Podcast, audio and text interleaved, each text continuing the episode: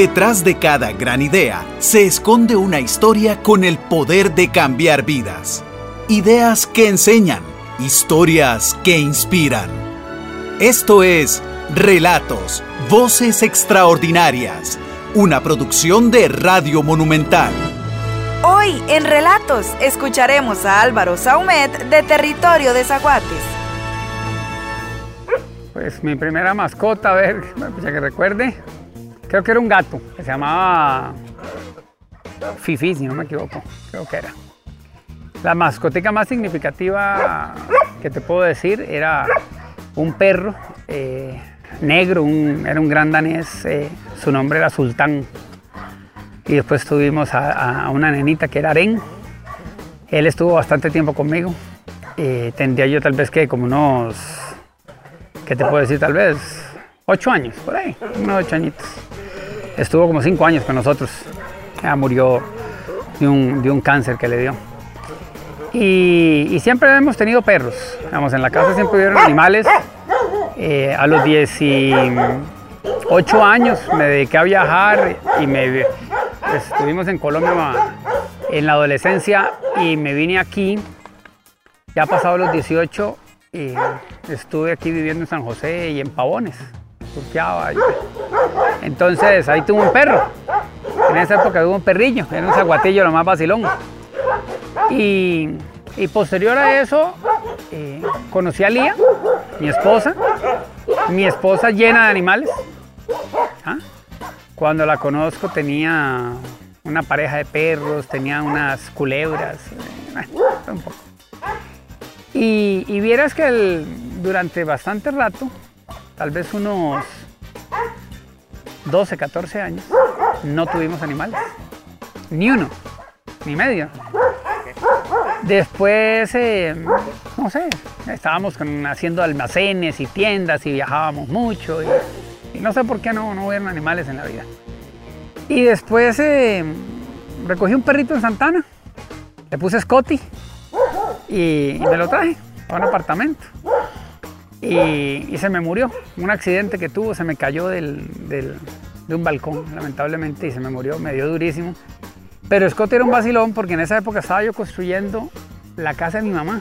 Construyendo, te estoy hablando, haciéndola yo. Era eh, como un ranchito de troncos de madera. Y era un vacilón porque yo estaba atornillando y todo y el perrito estaba encima mío. Y si estábamos haciendo algo en el piso, el perrito estaba en la espalda. Era un vacilón. Entonces se me dio durísimo. Pasé como seis meses con él. Y se me dio duro. Y entonces el día me dice, Va, vamos y rescatamos un par de perritos. Y entonces eh, rescatamos a, a Manchas y a Pulguitas, una parejita de perros. Pulguitas era fea como ella sola. Y a partir de ahí, te cuento que estaban ellos dos y tuvimos a una Cirila, que era una cerdita gigante. Vivíamos en un sexto piso y la cerda pesaba 170 kilos. Eh, después, bueno, el día súper animalera, entonces eh, ayudaba a los mapaches, a las lechuzas, a, bueno, había de todo. Y un día rescatamos a un viejito, una pelota así llena de pelos y tumores y todo, que lo iban a dormir. Y entonces dice Elía, no, no, no, no, yo me lo llevo para que muera, aunque con un poquito de cariño en la casa. Y se lo trajo. Y nada que se murió. Pasó la semana, el hombre bien, comía bien y todo, pero ni se movía. Entonces empezamos a, quitarle los tumores, las pelotas, eran, pero una, un manojo de tumores, era una cosa terrible. El, el, pipí le colgaba así, estaba quebrado, era un desastre el pobre perro, era un schnauzer. Ya cuando lo pelamos y todo, era un schnauzer. Bueno, la cosa es que un día me dice mi cuñada, Álvaro, Diego está en el sofá. Le ay, no puede ser. Cuando llego a la casa, Diego está subido en el sofá. Era un anciano, un anciano, te estoy hablando, un perro como de 16 años. Bueno, y Diego se puso en todas. Pero entiéndeme, algo bello. Eh, lo tuvimos como cuatro años. Después supimos quién lo había abandonado, había sido campeón, eh, era un perro de exhibición, lo llevamos a la casa donde, donde eran los dueños que lo habían botado a la gran. Fue una cosa horrible. Y, y en el medio de todo eso, me dice un día Lía, ay Álvaro, hay un perrito que tiene unas, unas bolsas en los ojos muy feas, me lo acabo de encontrar en la calle, lo voy a llevar al veterinario. Y yo digo que ese fue como el clic que volvió a, llenar de, de, animales, porque llevamos a Oso, le hicieron la operación a Oso y todo.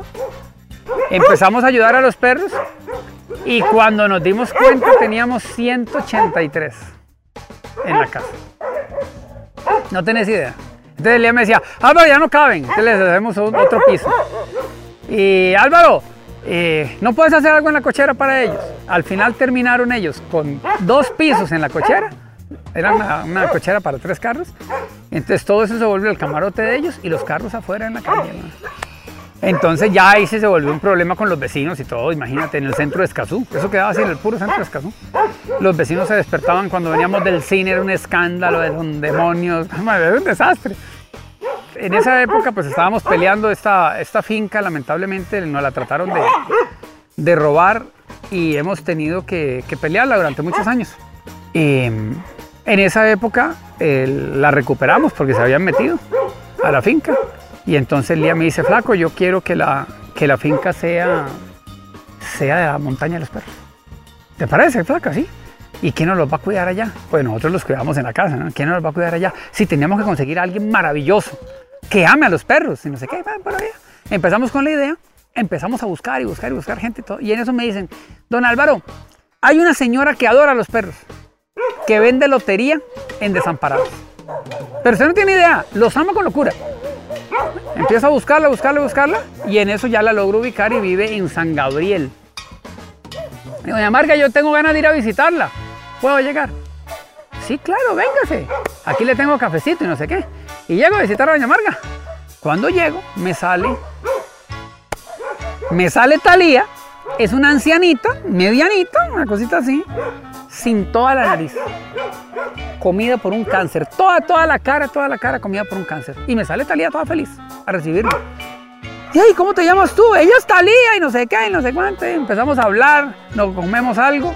Y empieza Marga a sacarme los álbumes de fotos de los perros. Me dice, vea, ella era Talía cuando era cachorrita. Ahora tiene 18 años. Este no sé qué, este no sé qué. Y empieza a mostrarme aquella cosa hermosa. Y yo dije, ella es la persona. Doña Marga, vea, yo la vengo a visitar es por una razón. Yo tengo muchos perros y yo quiero a alguien que me los cuide. Tengo una finquita con mi esposa y, y quisiéramos saber si usted se anima a irse a vivir a la finca. A cuidar a los perritos. Y me digo yo, sí. Yo le pagaría así, ta, ta, ta. Y me dice, no, don Álvaro, gratis, lo hago. Y llama a los hijos por teléfono. Y le dice, chicos, yo me voy a ir con don Álvaro a vivir a la finca para cuidar a los perritos. Y dejó a los tres muchachos y se vino conmigo. Entonces se trajo, con ella me vine con nueve perritos de ella. De allá se los trajo. Y venía Talía. Todavía anda uno por aquí, se llama la tres, no tiene una pata. Y Marga estuvo, ¿qué les hablo yo tal vez? Como dos años y medio aquí cuidando a los perros. Después se vino el hijo de ella, después se vino el yerno, y ahí arrancamos.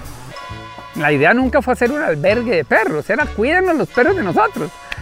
Y en eso empezamos a dar en adopción y había más casos y entonces decíamos, pucha, qué bueno, podemos dar en adopción. Entonces empezábamos a colocar perritos y ahí arrancó la idea. Entonces ahí fue que se armó para decir, mira, podemos ayudar a los perritos. No es la idea original. Hay algo que quiero que me entiendas.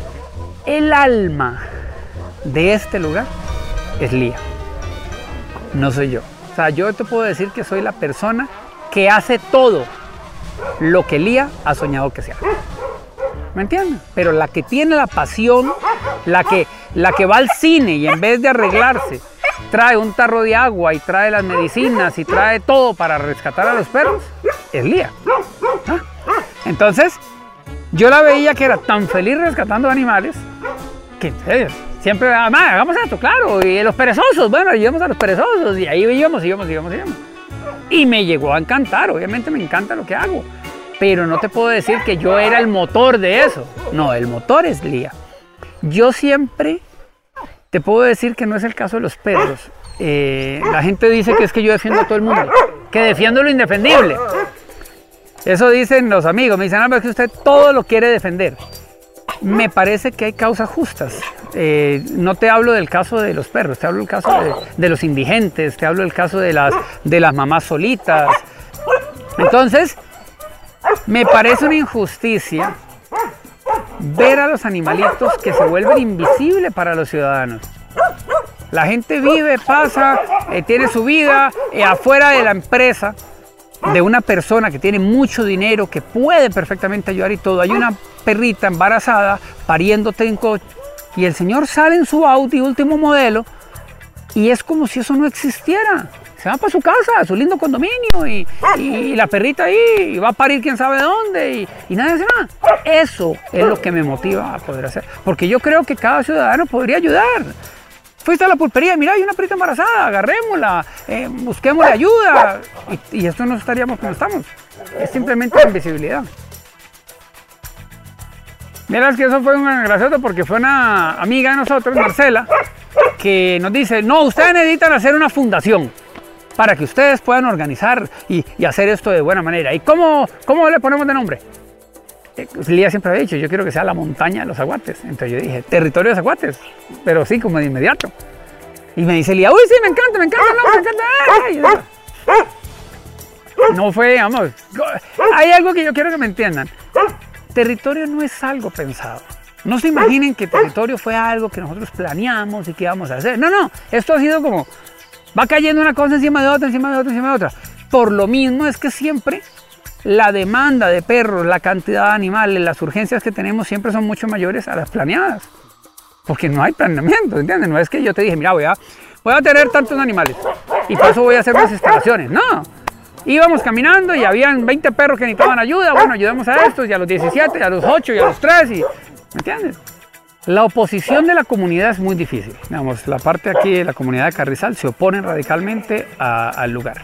Para mí, por algo que les han inventado, porque no es real, de que los perros pueden contaminar el agua. Eso no es real. Eh, mira, hay chancheras aquí a la par y nadie ha peleado, nunca ha peleado. Esta finca tenía ganado, las fincas de los lados tienen ganado. Yo me imagino que si aquí yo tuviera una, crianza de bulldog francés, eh, nadie pelearía. Sería divino el criadero de perros y maravilloso y todo. Pero como que con los aguates hay, hay ese desprecio, ese, ¿no? cochinada, enfermedades y cosas. Entonces ha habido una oposición de la gente del acueducto de la zona. Esa es la realidad. Entonces el acueducto le inventa a la comunidad. ¿Y por qué digo que le inventan? Le voy a poner un ejemplo.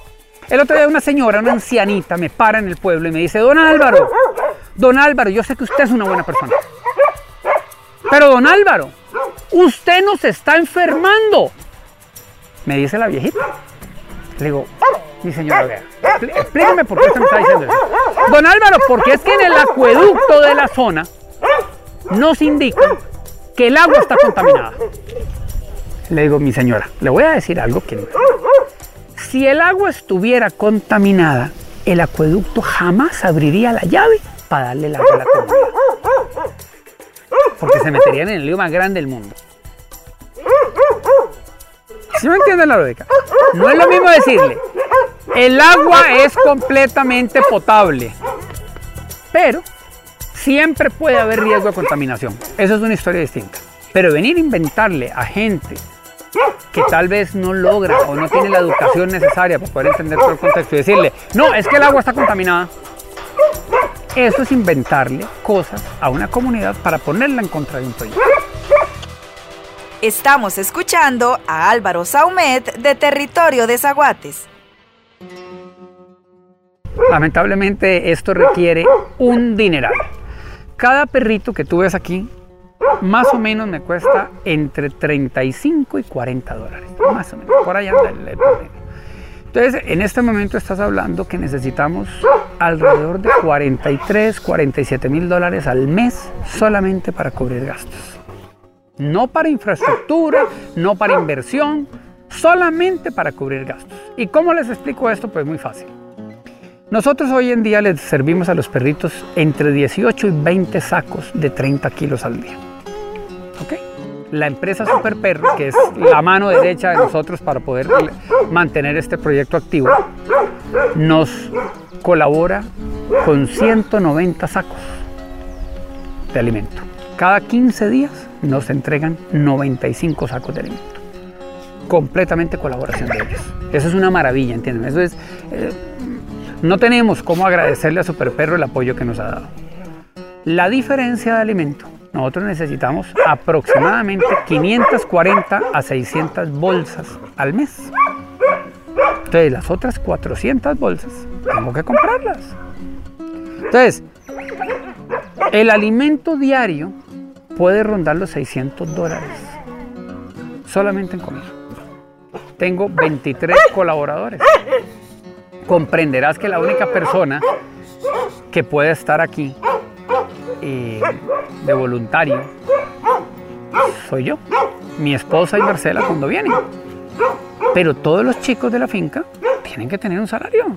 Son personas que dedican su día entero a un proyecto como este y tienen que ganar para mantener a sus familias. Entonces hay gente que me dice, es que lo puedes hacer con voluntarios. Eso es imposible. O sea, yo, ¿cómo le voy a decir a un voluntario que está aquí a las 5 y media de la mañana? Tienen que venir todos los días. ¿Cómo se acostumbran los perros a un voluntario? Si es una persona extraña, ¿cómo le van a aceptar a un voluntario que venga a servirle alimento si lo acaban de conocer? Entonces, eso no funciona así. Los voluntarios pueden venir bajo la supervisión de todos los empleados, donde los perros les tienen confianza, y los voluntarios me pueden ayudar a bañar animales, me pueden ayudar a, a, cortar uñas, me pueden ayudar a hacer infraestructura, un montón de cosas. Pero esto necesita un staff de gente permanente. Entonces, la planilla, más o menos semanal, eh, ronda los 2 millones y medio. A nivel mundial, no hablo de Costa Rica, a nivel mundial, ¿cuál es la solución para una sociedad que no es capaz de controlar un problema? ¿Qué hacen las grandes ciudades? Asesinar perros. Dejan que se reproduzcan y matan seres inocentes que no tienen por qué acabar en una cámara de gas o, eh, envenenados. No tienen por qué. Tú me vas a decir, pero es la forma más sencilla, porque los humanos creemos que tenemos el derecho de pasarle por encima a todo. Entonces hay personas que me dicen, si ese perrito es viejo y no se va a dar en adopción, ¿por qué no lo mata?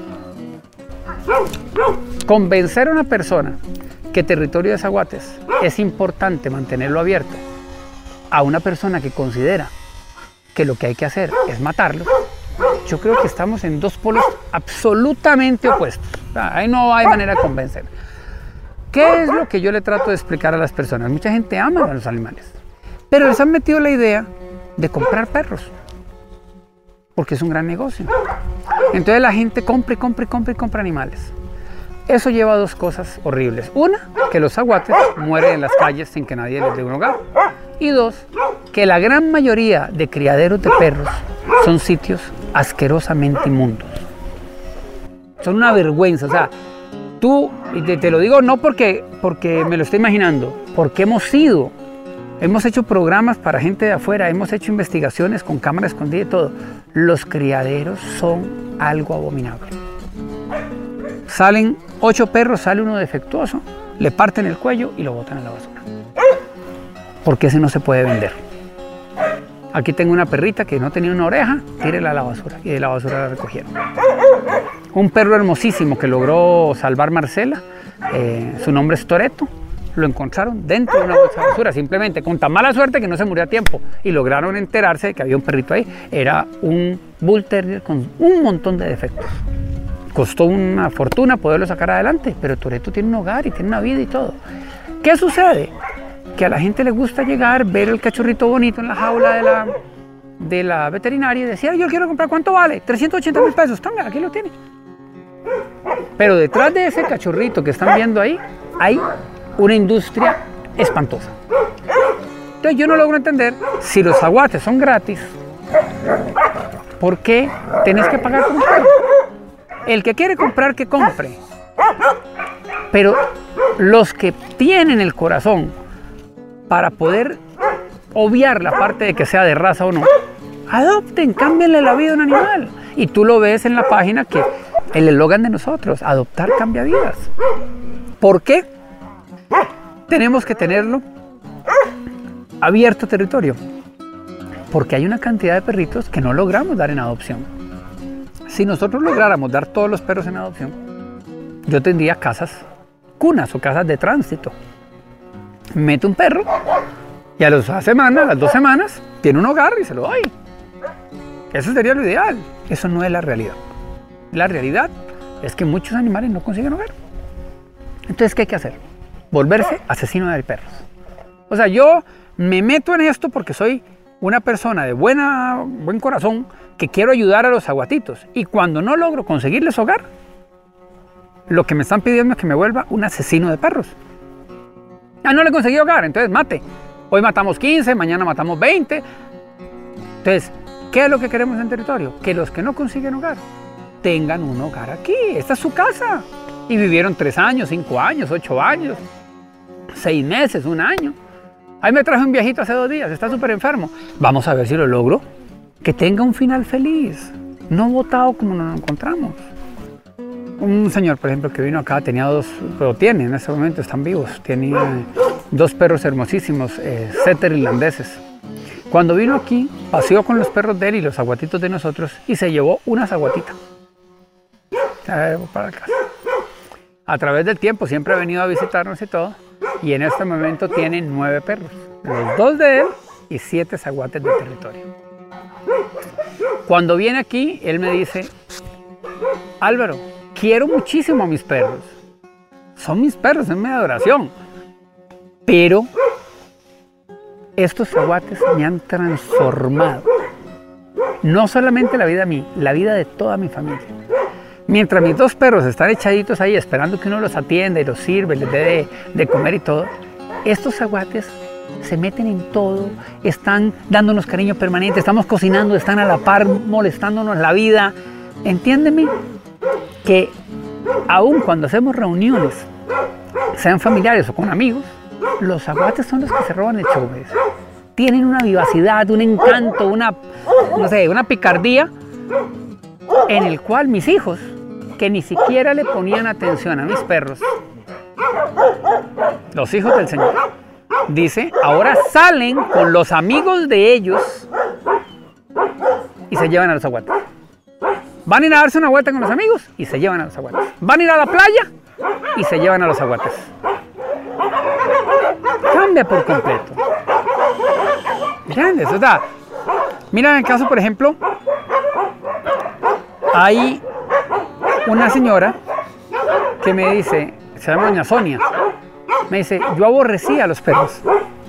Ella es rescatista de perros en este momento, pero ella me, me decía, Álvaro, yo detestaba a los animalitos. Hasta que un día apareció amarillo, un perrito. Y, y logró prenderle ese clic, digo yo, en el corazón de ella. Y él le prendió ese clic, que yo le digo en el corazón de las personas, que creo que todos los humanos lo tenemos, solo que alguien, la gente lo tiene apagado. Y doña Sonia, después de ayudar a Amarillo, se enamoró y ha ayudado a todos los aguates. Es como decir que la rescatista de Paraíso Cartago. Ayuda a todos los aguatitos, hace campañas de castración, eh, rescata a todos los animales, o sea, algo impresionante. Y te estoy hablando que doña Sonia arrancó ayudando a los perritos aproximadamente a los 63, 64 años. Antes de eso, aborrecía a los perros. Entonces, yo soy uno que digo que la vida es distinta con perro sin perro. O sea, yo no logro entender una casa sin perro. Hoy en día, los perros hacen lo que los humanos no hacemos. Los perros viven intensamente. Yo creo que cualquier hogar sería fabuloso si cuando nosotros llegáramos a la casa los hijos dejaran de hacer lo que están haciendo y salieran a saludar al papá y a recibir a la mamá y acompañar a la mamá a cocinar y hablaran con la mamá. Las, las casas serían fabulosas, pero eso no es la verdad. Los seres humanos somos muy apagados, nos interesamos en un montón de cosas. Entonces los perros que sí viven intensamente así, nos traen todo eso. Todo eso maravilloso que nosotros los humanos no hacemos. Ellos saludan como si fuera la última vez que te van a saludar disfrutan tu compañía, así no les estés acariciando, no les estés hablando. Vamos a ver televisión. Y para él es un placer estar parqueado contigo. Aunque no le hables, así no lo toques. Entonces, ojalá aprendieran de los animales, aprendieran de los perros. Pero bueno, el, tema que nosotros tratamos de decir es, ¿cómo logramos que una sociedad no maltrate? Yo no estoy diciendo que la gente tenga que enamorarse de los perros o que todos tengan que querer a los, a los aguates. Simplemente es, ok, no tenemos como sociedad dónde albergarlos. ¿Qué tenemos que hacer? Que no se procreen, porque si tenemos montones de perros, las comunidades los van a maltratar. Porque ellos buscando alimento van a romper las bolsas de basura, van a hacer ruido, eh, van a hacer ruido cuando andan con una perra en celo, un montón de cosas que incomodan a esas personas que tú comentas que no quieren a los perros. Entonces, como sociedad, no como gobierno, porque nosotros en Costa Rica somos muy dados, igual que en todos los países, es decir, es que al gobierno le toca hacer tal cosa. No, no, no. El gobierno son los administradores que nosotros ponemos ahí, pero nos toca hacerlo a todos. Todos los costarricenses tenemos que cambiar el chip y decir, bueno, ok, no queremos tantos animales, ¿qué hay que hacer? Pasar una ley que la castración de los animales sea obligatorio, igual que es obligatorio pagar el marchamo del carro. O tú pasas tres años sin pagar el marchamo del carro, ¿verdad que no? ¿Por qué? Porque hay una ley que te lo exige. Entonces, si usted va a tener un perro, usted lo tiene que tener esterilizado. Porque no puede ser que una persona irresponsable traiga 28, 30, 40, 60 animales y los viva dejando tirados por todo lado. Y después a los lugares como nosotros nos toca andar recogiendo todo lo que la gente hace mal. Entonces lo correcto sería que nos pusiéramos las pilas y pongamos leyes claras sobre este tema, que controlen claramente la sobrepoblación de perros. Eso no significa que todo el mundo los tiene que amar. A ver, o sea, a mí no me gustan los niños, por decirte, yo te podría decir el caso. Pero hay una ley que dice que la gente va presa, ¿verdad? Si maltrata a un niño o si viola a un niño. Eso no tiene que ver con querer o no querer, es simplemente sentido común. Una ciudad como San José de Costa Rica necesita controlar su población callejera de animales. Es lógico, pero todos, ah, ah, ahí vamos, van pateando el balón. Me hace gracia porque ahora con el tema del, plan fiscal, ¿cierto? Salí el otro día eh, hablando eh, una persona donde decía, pero yo no sé qué es lo que están hablando, venimos pateando el plan fiscal hace 18 años. Que sabemos que lo necesitamos, hay que resolver el problema, pero somos muy dados a, a darle largas. Lo mismo, no hay hogar para tantos perros. ¿Qué hacemos? ¿Qué? Lo lógico que es que no se produzcan más animales. Eso es lo lógico. Estamos escuchando a Álvaro Saumet de Territorio de Zaguates. Hay adopciones simpáticas. Eh, a ver, ¿qué les cuento? Bueno, siempre recuerdo de Nico, que es un perrito que ha andado por, por medio mundo. Eh, Nico ha visitado Hawái, ha visitado eh, Alaska, ha estado en Chile, en México. Eh, me mandó fotografías de, yo no sé ni dónde queda, honestamente te digo, pero el nombre es la isla de Sanya, en China. No sé exactamente en qué lugar es que está. Estuvo viviendo ahí y hace poco me mandó que está viviendo en Nueva York. Y Nico era un zaguate que saqué de una, de una alcantarilla. Horrible, espantoso, vuelto nada. Nadie daría un peso por él. Y hubo un ser humano que decidió cambiarle la vida. Yo le voy a cambiar la vida a ese perro. Y Nico tiene una vida maravillosa. Mira, hay un perrito blanco. ¿Cómo era que el nombre de él? No recuerdo en ese momento. Un cachorrito. Muy, muy simpático el, el, perrito. Ahorita no me recuerdo el nombre. Y una amiga lo adoptó. Una, la hermana de una amiga mía. El perrito se lo llevan en adopción y antes de irse, estando aquí, los chicos de la empresa Intel vinieron a pintar todas las mallas. El perrillo andaba por aquí y se iba a los dos días. Andaba por aquí sin problema. Se despide de los chicos en los microbuses y el perrillo andaba por ahí. Cuando subo, él como que decidió peinarse con las mallas recién pintadas y quedó azul. Pero te estoy hablando azul, bigotes, pestañas, orejas, con pintura de aceite. Yo lo vi casi me da el infarto. Empezamos a tratar de ver qué hacíamos para poderlo limpiar o algo y no hubo forma. Y tuve que llamar a la chica y decirle, oye, te voy a mandar el perro, pero no va a llegar así como lo viste en la fotografía, va a llegar vuelto nada por esto y eso y eso y eso. Y no importa, él se va a poner bonito después. Y se lo llevó para Panamá, a la ciudad de Panamá. Y era la belleza, cómo ha, vivido ese animalito, ha viajado por todas partes. Vienen los chicos a Costa Rica a visitar a sus familias, lo traen para acá. Viajan para cualquier lado, Elma. Ahí me mandan fotos, estoy en Ciudad de México visitando no sé qué, estoy en no sé dónde, estoy aquí. Y uno dice, ¿qué le cuesta a la gente ser solidario, llamémoslo así, con los animales callejeros? Un perro, al final de cuentas, es igual si es blanquito de colochos por fuera o café con negro. El espíritu y lo hermoso del animal ahí está. Porque es que a un French le hacemos todas las peripecias del mundo y a un zaguatito lo pateamos o le echamos agua caliente? No lo lograré entender nunca. Ese es, salí aquí afuera y nunca se me olvida porque era un pickup naranja precioso. Y me asoma al carro y le digo, sí, bueno, ¿en qué le puedo servir? Me dice, vengo a dejarles ese perro.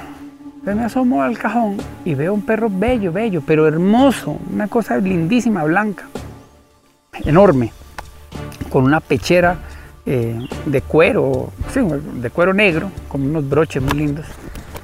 Pero te hablo, un perro espectacular, de, de hermosísimo. Y entonces le digo, no, mira, qué pena, usted no entiende este lugar es para los perros de la calle, los zaguates, los perros que no tienen oportunidades, no para que la gente venga a deshacerse de sus perros aquí. Ok, entiendo. Se bajó del carro el señor, caminó hasta donde estaba el perro y le apuntó con una pistola y me dice, o me lo recibe o le mete un tiro. Me quedo así y le digo, no, tranquilo, no se preocupe, ya mismo me subo y lo bajo. Entonces me subo al carro, bajo el perro y me quedo con el perro agarrado.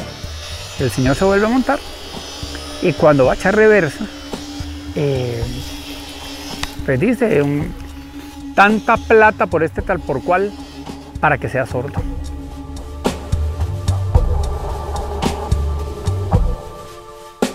Un perro, te hablo, espectacularmente bello. Entonces, aquí se quedó, eh, el ambiente de la finca no es, no es el ideal para él. Entonces se les hacen como problemas en la piel, se les hacen pelones y todo. No podía ver el sol porque los ojos se le ponían gigantes así y le, colgaban unos chorros así como de, como de lagañas, como de lágrimas. Entonces pasaba metido bajo sombra, yo trataba de sacarlo lo menos posible lo volvía a meter, pero aún así se le lastimaban y todo. Y gracias a Dios, una persona le abrió las puertas, ella tiene otros boxer en, en Estados Unidos y se lo llevó a él. Y vieran la belleza cómo lo tienen. Hoy en día eh, él era Thor, aquí, el nombre de él era Thor. Y tengo entendido que ahorita eh, su nombre es Suke. Eh, y lo tienen, pero espectacularmente bello. Entonces, hay que entender que hay personas que ven el perro como un tema de producción. eh, me va a dar dinero porque lo voy a sacar cría. No me sirve si trae algún defecto genético, entonces es basura. O lo ven como un elemento de cuidado para su casa.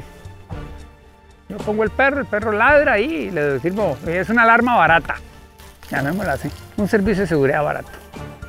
A mí me duele que esa sea la realidad de muchísimos animales. Hay gente que me dice, don Álvaro, ¿a usted le duele que los perritos estén aquí en territorio?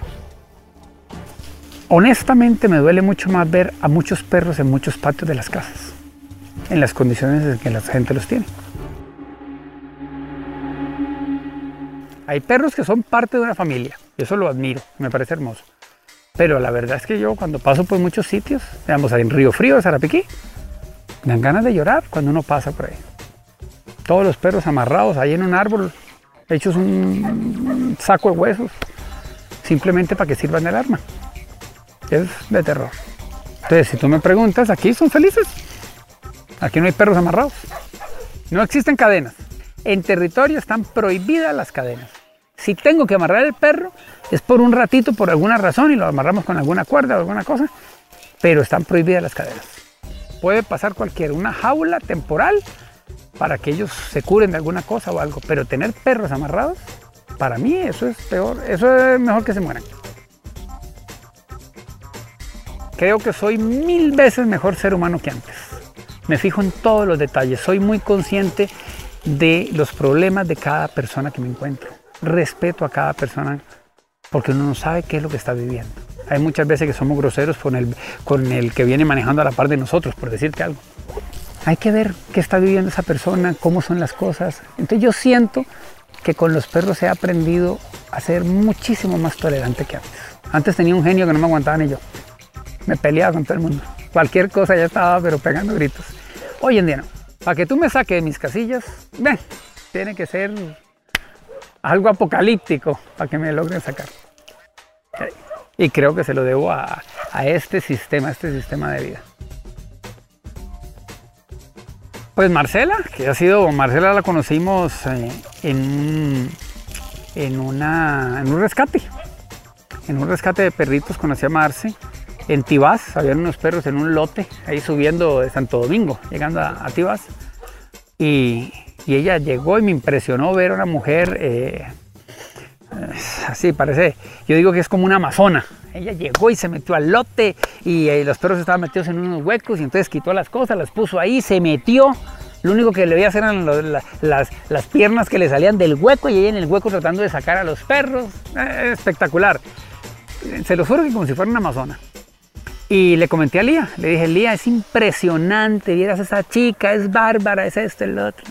Después ella me dijo que tenía una perrita que le había puesto estrella, que necesitaba darla en adopción, que si podía ir a una feria que nosotros íbamos a hacer en Escazú.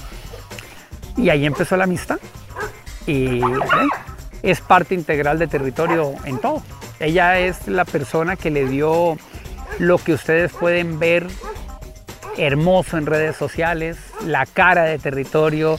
Eh, nosotros, Lía y yo, somos totalmente arcaicos en tecnología y en todas estas cosas. Yo ni idea sé entonces ella me enseñó cómo utilizar Facebook y cómo hacer las cosas. Y, sea, ella le dio, como decirles, el encanto a territorio. Y ella se encarga de la parte, como decirte, de eh, la imagen, de las gorras promocionales, de las camisetas. Ella las diseña, ella es toda la parte hermosa. Los perros más difíciles, ella los agarra como tema personal de ella. Ok, yo a este lo saco adelante. Perros que te estoy hablando, de verdad, verdad. Había una cosita que rescatamos eh, le pusimos pececito. Las patitas de atrás son como una sirena, son todas tiesas, así, tiene un defecto en todos sus huesitos y todo. Y ella entonces lo agarra y lo saca adelante, todo, cosas que son sumamente complicadas. Ese que te conté de, de Toreto era, Toreto era imposible que sobreviviera, te lo juro, solo en manos de Marcela. Los de Marce son de verdad, verdad, entiéndame. Y lo máximo ejemplo de amor que yo puedo ver es Marcela con Pupi. Pupi es una pitbull, la hija de una, de una pitbull, y quedó, bueno, desde que nació tuvo muchísimos problemas. Todos los médicos decían pues, que había que dormirla, que eso no podía sobrevivir y tal, y Marcela la ponía en terapia, y la llevaba a la piscina y nadaba, bueno, todo. Y salió adelante Pupi, y es una perra divina. Y hace algunos años eh, quedó inválida, y entonces eh, Pupi no puede estar más de dos horas sin asistencia porque ella no puede hacer eh, orinar solita, ella no puede hacer caquita solita. necesita asistencia de Marcela permanente. Y Marcela organizó todo lo que hay que organizarse para que Pupi pueda tener la mejor vida del mundo. Imagínate lo que es que yo te diga que no puede estar dos horas sin Marcela. Si vamos a una fiesta, viene Marcela, guapísima en su minifalda, en sus zapatos hermosos y todo, y viene el carro que trae a Pupi y ella se encarga de todo en media fiesta, de asistir a Pupi, de hacer todo. Pupi participa en absolutamente toda la vida cotidiana de Marcelo. Entonces cuando la gente, hay gente que te dice, ay, no se me complica la cosa con la perra, a uno lo que le da rabia, porque uno ve a Marcela, que es capaz de semejante trabajo, ¿cómo es posible que la gente diga, ay, no puedo hacerme cargo de un chihuahuita y no puedo hacerme cargo de un perrito? Y que no... Es increíble que somos muy, muy conformistas, muy, muy comodidosos, llamémoslo así. Continuamos escuchando a Álvaro Saumet de Territorio de Zaguates. Esa iniciativa, Flaco, eh, pues buscando ayudas, eh, un amigo, eh, alumno de, de, mi esposa, de Lía, Daniel Carranza, él, él tiene una iniciativa que se llama Treasing, que ayuda a organizaciones sin fines de lucro a poder conseguir recursos. Entonces, él nos ha ayudado, ha montado toda una plataforma para que nosotros podamos lograr conseguir los recursos para poder sostener el territorio de Zaguates. Sí. Es una iniciativa de ese chico. Eh, él estudió en Estados Unidos y pues es un, como decir, un máster en, en toda esa parte y ha logrado darnos un apoyo pero increíble. Yo no he llevado ni un curso de nada, por decirte, ni de cuidados eh, eh, básicos de, los animales ni nada. Fuimos aprendiendo prueba y error, mordisco tras mordisco. Ahí, cuando íbamos a rescatar perros, de ahí, ay, así no, e, eso, eso no lo vamos a hacer porque así no funciona.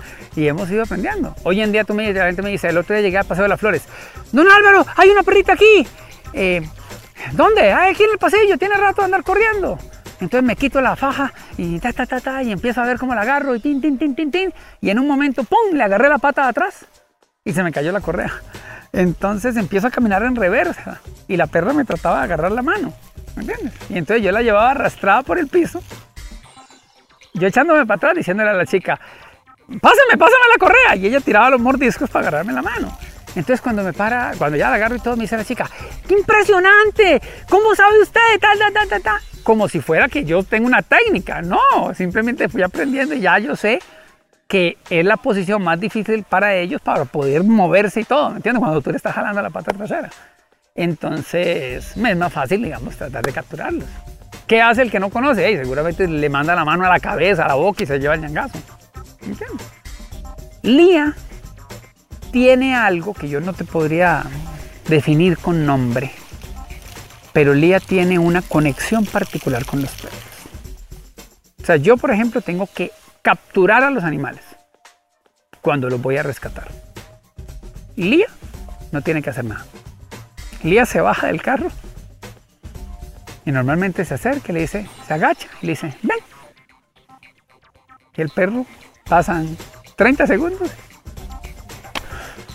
un día me impresionó, había un Rottweiler amarrado, pero te estoy hablando que se paraba en las dos patas de atrás, le salían babas así, de lo bravo que estaba. Entonces nadie se animaba a agarrarlo. Nos llaman. Y llegamos. Entonces, llegamos pues, a una cerca y el perro amarrado. Quién sabe que lo habían dejado pegado y amarrado allá. Y el perro le ladraba a todo el mundo. Y habían varias personas allí enfrente. Y en eso se, se sube la cerca, lía y se pasa. ¿Qué vas a hacer, negra?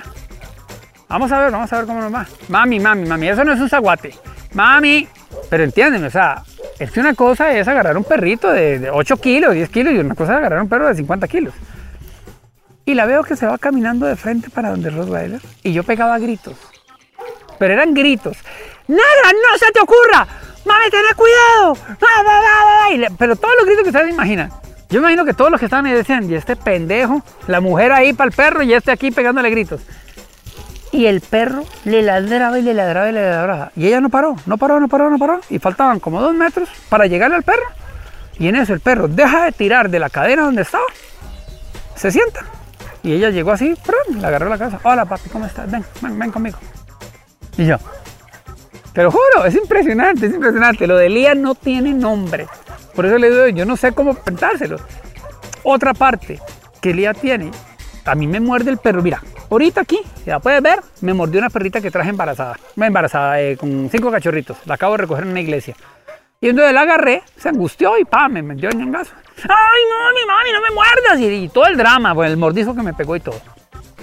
Lía, yo no sé qué es lo que tiene, pues no le duele nada.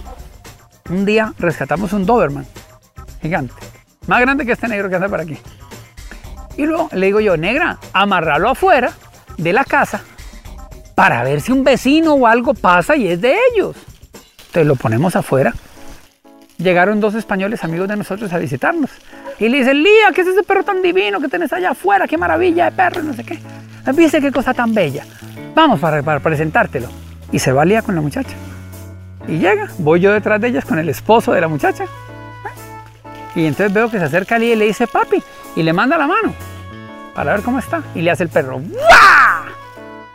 Entiéndeme que yo pego gritos, vuelo patadas. Y le así así, hasta que ves que se le tiembla la cosa y le dice, suéltame, cálmate y suéltame, cálmate. Y el perro mirándola, loca. Y le suelta la mano. Y yo, ¿qué? ¿Cómo? Yo pego gritos, ¿entiendes? El perro me muerde y yo, ¡ah! Me dio rollo ella tiene esa conexión, no sé qué es. Pero con perros y con todo. Fuimos al Parque Nacional Corcovado Y estando en el Parque Nacional Corcovado no vimos nada. Ah, hormigas, unas hormigas grandototas así. Bueno, y entonces ya yo venía, no hay nada, no hubo nada, qué pereza, qué lástima y no sé qué. Yo voy caminando y me dice, mira, tú que te estabas quejando que no teníamos, no habíamos visto nada hermoso, ven, para que vea la belleza. Y me estoy devolviendo. Cuando la veo, una culebra como de 3 metros y ella tratando de agarrarle la cabeza. Entiéndeme, encorcovado. La muerde y se muere. Ay, Álvaro, no es dramático. No estás viendo que tiene cara buena. Te lo juro. Y la culebra así mirándola. Así. Gracias a Dios no la tocó. Pero ella la agarra sin ningún problema. Yo esa parte no la conozco. Ha pasado todo. Han pasado 12 mil perros por aquí y todavía no la conozco. Lo de ella es algo fuera de, de este mundo. Continuamos escuchando a Álvaro Saumet de Territorio de Zaguates. Netflix estuvo aquí un mes. Nos contactaron, eh, pues que estaban viendo todo lo que estábamos haciendo por acá y que querían venir a hacer un documental. Cuando vinieron, pues nos preguntaron que, que qué queríamos, exactamente qué queríamos que nos enfocáramos o alguna cosa. Eh, yo les hice una petición que no, no, no hicieran un reportaje como el que hace la gran mayoría de, la- de las, de las empresas, digamos, de noticias, como si esto fuera un parque de diversiones, sino que mostraran lo que realmente es. Esto es una lucha titánica todos los días. Entonces, mm, pintan una cosa linda. Yo entiendo que la gente lo que quiere pues es tener eh, rank- ranking, es que le dicen a la cosa. Pero, pero si solo mostramos eh, videos hermosos y cosas lindas, pues no, la gente se imagina algo totalmente distinto. Y te lo digo porque hay gente que ha llegado aquí y me, ay, yo me imaginaba esto otra cosa. Le digo, ¿por qué? Cuénteme, cuénteme, ¿qué se imaginaba?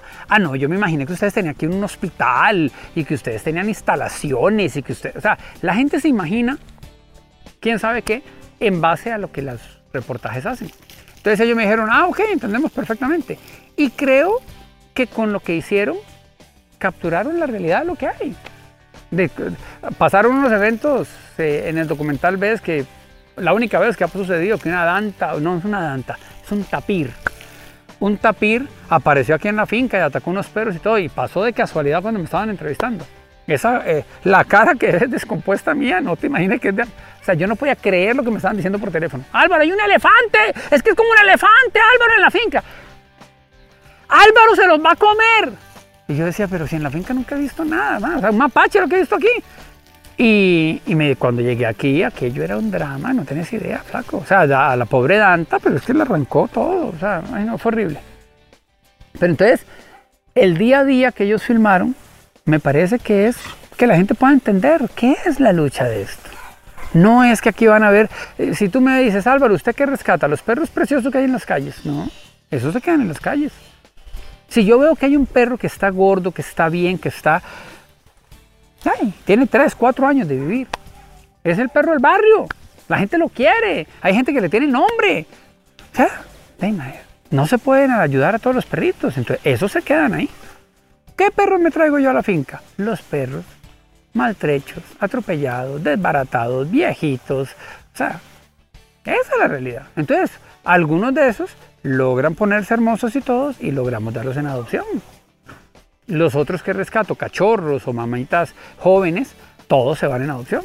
Hemos logrado colocar un poquito más de 9.700 y pico de perros. Es una maravilla. ¿Entiendes? Pero a la misma vez estoy consciente que me tengo que quedar con los viejitos y con los que me han muerto aquí eh, porque nadie los quiso. Son como mis hijos, eh, se quedaron aquí hasta el día que Dios les prestó. Vieras que hay gente que se enoja porque dicen que pues, les pongo nombres muy feos. Eh, cadáver porque me la encontré, para mí, muerta. Yo la vi, la recogí, entonces la metí en un saquito y la metí atrás de la camioneta. Paré en la clínica para meter unos cachorritos que lamentablemente habían muerto de parvovirus en la, en la clínica. Y cuando la empujo para meter a los perritos, levanta la cabeza. ¡Eh! Salgo en carrera por el médico. Entonces le puse cadáver. Entonces cuando la gente, ve- escucha el nombre, tú ves que dice, ¿cómo le va a decir cadáver? ¿Qué grosero? ¿Qué esto? ¿Qué el otro? Pero si es la historia de ella. ¿Entiendes? Eso ha sido más o menos. Esta que tienes ahorita, la par tuya, es la 10. La recogí en Avenida 10 a las 10 y 10 de la noche. Entonces le puse primero Avenue. Y dije, no, la 10. ¿Ya llega? Entonces el mundo me dice, ¿por qué se llama la 10? Y, Así han sido la gran mayoría. Hay otros que vienen con el nombre. Eh, esa perrita es Luna. todo el mundo en el barrio sabe que la dejaron abandonada y tal, que se llama Luna. Entonces yo le respeto el nombre y se los dejo. Todos tienen su toque. Ella es tuerca. Ah, por ejemplo, esta, esta la regalé de dos meses y medio, tres meses. Y le puse tornillo, tuerca, arandela, clavo y remache. Eso se llamaba esa camada de, cachorritos. Y, a tuerca me la devolvieron. Los otros se quedaron en sus casas. ¿Eh? Después ese, el nombre de él es Daniel el Travieso. Es lo más necio que hay en la finca. Ahí van. ¿Por qué, ¿Por qué ponerle nombre a todos? Porque hay algo que yo digo y lo digo en público y no me da vergüenza decirlo. Esto es Río Azul de los perros. Esto es un botadero de animales. Entonces, ¿qué, qué pecado que sea en una bolsa más de basura que a nadie le importa? Entonces, yo digo, no, cada uno tiene que tener su historia, cada uno tiene que tener, entra aquí y tiene que ser una vida nueva para ellos. Ojalá logremos estar completamente a derecho con todo lo que el gobierno nos pida para que nos deje trabajar en paz y podamos dedicarnos de lleno a lo que es, que es rescatar perros, no a cumplir con un montón de, de obligaciones legales para poder estar funcionando. Eso por primera medida, pero algo que yo te quiero comentar es que no es que yo quiera que territorio se crezca, que territorio tenga 5.000 perros o que territorio se vuelva más grande que esto, no. Yo quiero que haya un lugar donde nosotros podamos albergar a los perros que nadie quiere, sí, que esté aquí. Pero la lucha a la cual no todo el territorio, todos tenemos que estar, es cómo hacemos para que sea obligatoria la castración en este país. No es posible que nosotros dejemos que esto llegue a un nivel de problema como ha pasado en muchas ciudades del mundo que tienen que asesinar a miles y miles de perros. En Bogotá fue atroz, atroz, atroz, atroz lo que tuvieron que hacer. Era ya una cosa inmanejable. Los perritos atacaban a los niños que llevaban galletas, o sea, era una cosa terrible. Entonces, ¿qué decidieron? Matarlos a todos. Costa Rica no está así. Ustedes no tienen ni idea de lo que es Bolivia, por ejemplo. En Bolivia es imposible.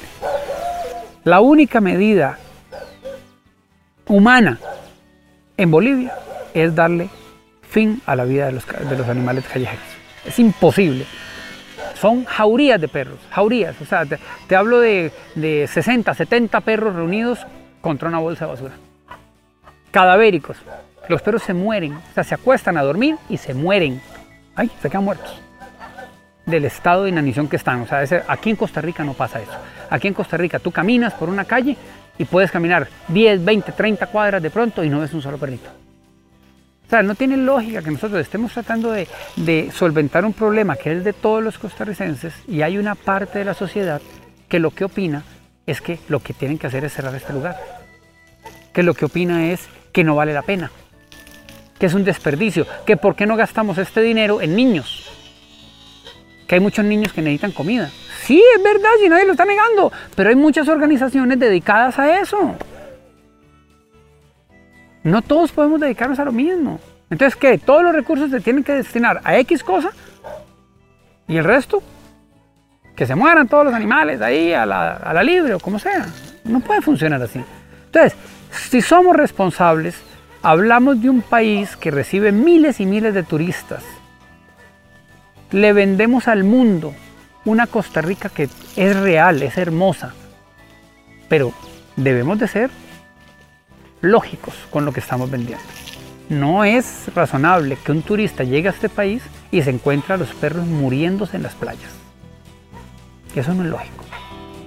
Vendamos lo que es real.